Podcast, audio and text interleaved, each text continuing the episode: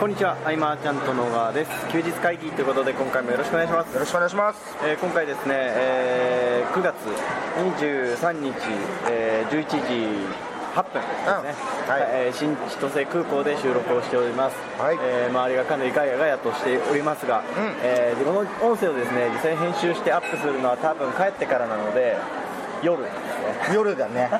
そうだね。はい。はい。でえーっと北海道遠征が終わって収録となっておりますよという形ですかねはい。で今回のうん。音声収録において、あのーいつも菅さん寝不足じゃないですかうん。今日ちょっと今日ちょっと逆なんですよ今日僕朝5時起きだったけど寝たのが何時だっけ？昨日8時半ぐらいにはねなんか遠征で珍しくもちょっとね珍しくもないか。結構体調崩してそうですね。えー普段だったらそのマーチャントクラブ勉強会があった後、はい。えー飲み会があって飲み会があるじゃない、はい。それがもう最初の1回で終わったから、はい。7時過ぎぐらいにはね、はい。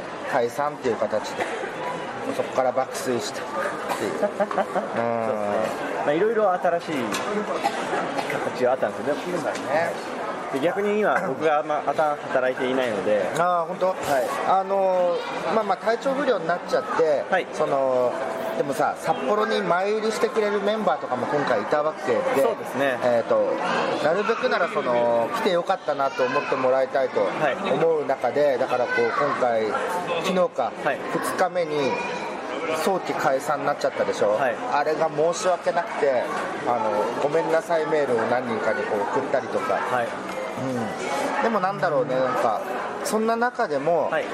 あのー来てくれたことによってその来たメンバーだけではい。シェアする情報があったりとか、はい。えー例えば今年の年末の講師ってまだ決まってなかったけどそね。そのチャンスをいち早く掴んで講師になった人もいれば、はい。えー来年の講師登壇が決まった方もいたりとかね。ね。そういういろんなうーんセミナー以外の部分でのはい。交流を通じてのこうマッチングみたいな、んうん。そういうのがあったのは良かったなっていうのがねね。ありましたと。でまああのセミナーの内容自体は、はい。えー今のその動画プロモーションというよりもえプロダクトローンチ、はい。が今現状どういうことが行われているのかとか、はいえー極端な話その売り上げに対して着金は実はどれだけのものだったのかとか まあなんかそうですね。言えない部分もまあいろいろもありながら、はい。結局そのプロモーションにはある程度こう、まあ、パターンがあって、はい。えーそこをどう当てはめていくかによって、えー今回ワークシートを使ったわけだけれどもそ,、のワークシートに当てはめていくとこうそれなりの、えー反応が取れるプロモーションが出来上がるとはい。いうところで、このプロダクトローンチってみんな物を売ることだけに使おうと思ってると思うんだけれども、はい。えーあくまでもこの動画を通してやれることっていうのは、えーパーソナルブランドにも近いというか、うん。共感を得るプロセスをたどってあこの人ならっていうところまでなのでだからそれ以降は商品を売ってもいいし、えー音楽とかやってる方だったらやっぱその曲に対してのストーリーとかを知ってもらうことによっても全然変わるしその自分がこんな理念とかコンセプトでやってるってことを、ね、知ってもらうことによってはい。全然反応が変わってくるとか、うん、そうそういうところで、えーいくらでもこう活用はできるんだけれども、はい。えーやっぱまだまだその悪い印象が多いので、えーまあ、それはそれで置いといて、はい。そういう活用をしてるのは一部の人と捉えるような目を持ってもらって、はい。目立つけど一部だからね。そこは持ってもらって、えーこう一つのこうプロモーションというか、えーとどう見せていくのかっていう部分で勉強してみるっていうのもねいいと思うんですよ。プロダクトローンチいろんな書籍出てると思うし、はい。うん局のところあの今お伝えいただいた通りなんですけど要は今回お話伊坂さんにおさお話しいただいた内容は、うん。こうストーリーの作り方にも近しいところが僕はあるなというかそうだね。どういう順番で何を伝えた時に伝わるのかっていう話が結構あったじゃないですか。うんうんうん。でこれは僕も本当にその通りだなと思って、でまあプロダクトローンチの場合は、まあ、あくまで商品を売るっていう話で当てはめてましたけど、結局何でしょうねこう商品を売るというよりは人を売る形に持っていくじゃないですか。うんうんうん。じゃあどうやったら共感を得られるのかとかどうやったら言いたいことを伝えることができるのかっていうところで、ここまで明文化されてステップ化されたものっていうのはなかなかないんじゃないかなと。そうだね難しい書籍ではあるんですよ、全然あの有名なところで言うとその、えー名前がパッと出てこないです。神話の法則か、うん。でバッてあるんですけどあれも僕も当てはめようと思ったことがあるんですけど、うんうん。使えないんですよ長すぎて。ああなるほど。はいはい。やこれこれ小説にするやつだみたいなぐらいのボリュームになっちゃうんですけど。いうん。でも今回のはそんなに多くないので14個とかかな？そうだね。項目的には。うん。だねこうねどんどんそのこの前セミナーの最後でも話したけど、その動画とかさ、音声とか、まあ、文章さらにはサイトの制作とか、はい。全てが技術的なハードルが下がってきてるんだよね。ね。どんどんいいアプリが開発されて、、はい。いテンプレートが出てきてみたいな、はなのでその誰しもがいろんなその文章動画音声を使って表現していくことができると、そんな中でやっぱり差がつく部分っていうので、はい。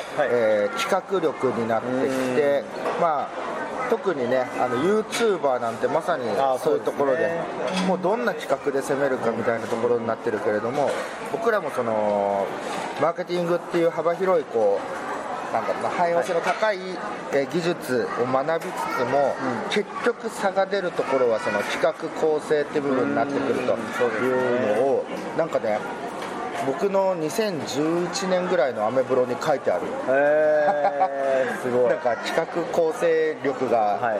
今後を左右するみたいな、おおと思って、2011年の菅さんのブログを見てることもすごいなと。思そうなんか検索したらはい。トップ出てきたので、僕の記事で ダブルの衝撃っていうやつで。それすごいですね。結局はどうこう見せていくかとかねどんな面白いことが考えられるかとか,、なんかその発想力みたいなものっていうのはなかなか磨くには難しい部分かもしれないけれども今回のその伊坂君のセミナーでいけば、そのローンチっていうのをたくさん見てきた伊坂君が、えーまとめてくれたこう14のワーク、はい。これで一つのパターンはできると思うんだよね。そうですね。そういう個人のブランドとか、他にもいろんな見せ方が考えられると思うんであの成功パターンをただ単にこう模倣していくだけじゃなくて、はい。これに自分だったらちょっとこうやってみようかなみたいなのを加えていくとかそれがまあ飽きられないオファーにもつながると思うし、えーやっちゃいけないってことはないんでね。えー自由にこう組み合わせてやってみて反応が取れなかったらまた直せばいいし、うん。っていう感覚でいろいろこう比較するとかいうなんだろうなそういう発想を持ってビジネスに取り組んでもらえたらもっと面白くなるんじゃないかと、おそらくですねそのじゃあ企画力を上げるためにはどうすればいいのっていう話で。も 企画力を上げるには、えーまあ、企画のさ発想のパターンみたいなのをなんか何回か前かに休日会議でも喋ってたけど、あとはもう全く関係ないものに触れるとかね、はい。よく言われてることとかなと思うんだよね。でもそのアイデアを出す人の話を詳しく聞いてみたりするとうん。やっあ僕と圧倒的に違うなと思うのは、うんうん。その出してるアイデアの量が違うんですよ。ああはいはい。なんだっけ？誰だっけ、はい。そのカプセルにめちゃめちゃキーワードを入れてこう2個取り出してそのキーワードだけで孫正義ですかね、はい。ビジネスを作ると仮定するみたいななんなんかか最初の電子孫正義が電子辞書を作ってシャープにした時のエピソードそんな感じじゃなかったですかああかもしれない。うんうんうん。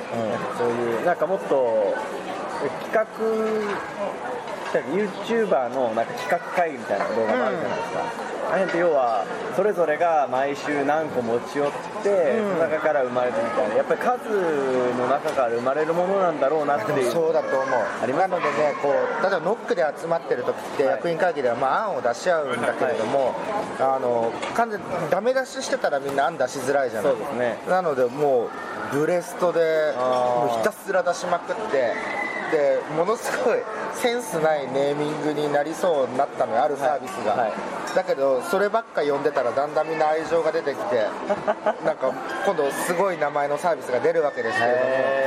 あのねそう。この環境も大事かもね。こう、はい。バーッと言い合って出せるみたいな、ね。はい。うん、出しやすい空気とかね。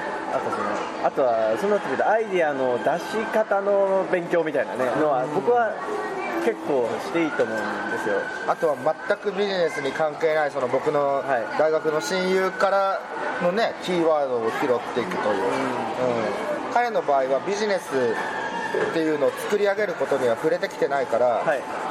何でも好きなことを言うっていうのがすごくよくて僕のらの場合だとある程度さはい自分のできる範疇とかね。リソースいろんな人に手伝ってもらってこの辺まではできるなっていうのをうん。意識してなくてもね勝手に。勝手にこうイメージしてるものがあって枠を飛び越えられない時があるという時に全く関係ない人たちのはい。何気ない言葉とかご飯行った時の話とかねすごく刺激になる。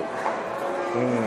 なんかこれあのあんまり関係ない話かもしれないんですけど僕は一個なんか勝手にイメージしているものがあって、その例えば芸人さんですごいなんか面白い発想する人はめちゃめちゃ真面目なイメージがあるんですよ。はいすごく真面目なイメージがあるんですうんうん逆に YouTuber さんですごい、あの人気のある YouTuber さんはなんかどっかおかしいよぐらいの豊かな発想力を持ってるようなイメージ。まあ確かにね。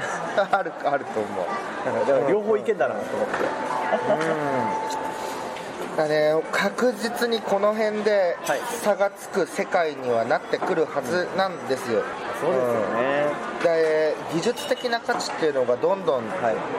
なくなるとは言わないけれども低くなっていくのも間違いないという。そうですねなのでねこう技術的な専門家の人たちは、はい。えー自動化の波とかね分かんない。あと AI がどれだけ進化していくかとかも分からないけど、はい。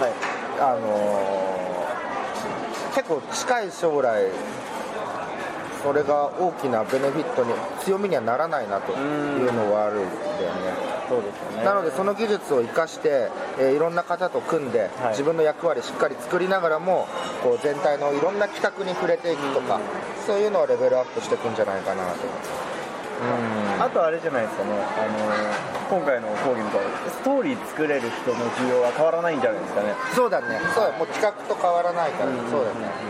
うん、ストーリー作れる人。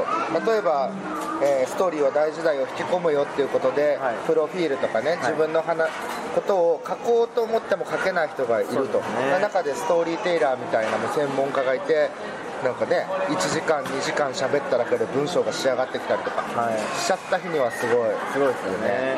うん。自分のことはじなんか自分でストーリーにしづらいじゃないですかなかなか、人の力を借りるのは大事ですね。そうね。あのコピーライターの中でもそことなるとまた全然できないって方も多いし、うん、確かに。なんか、コピーライなんか同じようなストーリーちょっとよく目にしがちじゃないですか、スワイプの活用がちょっとおかしいんだよねああなるほどきっとね。なるほど。うん。まんま痴漢しちゃうようなねちょっと文章ずらしたりね、あでもそれも変わってくるでしょうね。うん、そうだね。だってなんだっけねどっか、はい。キャッチコピーなんか僕メルマガで書かなかったっけな、はい。なんかねえっ、とあのアスクルだはいはいはいはい、ねはい、AI で。めちゃくちゃ商品点数あるけどキャッチコピーつけられないみたいのがね、はい。AI でブワーって上がってつけて売り上げが上がるみたいなね。うん。なんかそっちの方がね結局効率も良かったりね、してきちゃったり実際反応取れちゃってるみたいな。なのでそういう表面上だけではない、はい。その体験していく中でのなんていうんだろうねこうストーリー、えー企画だよね、はい。ここでこう楽しんでもらうとかじゃなくてここをこうして分かりやすくするとかね。ね。そういうところも含めて、うん。あと、あのーすごいポイントなとポイントだなと思うのはその時代によって刺さるポイントがずれるじゃないですか。それが、うん。その要は AI じゃできないことなんじゃないかなと僕は勝手に思っていたりします、うん。そうね。この辺はねどうなるかの未来予測はやる分には自由だしあそうですね。そこで説得力あればおお健太すごいなってなるだろうし、はうん、どんどん言っていった方がいいと思う。いやあのー恥ずかしいですね。まあまあまあまあね。未来予測はね、まあ当たんないもんですから。うんうん。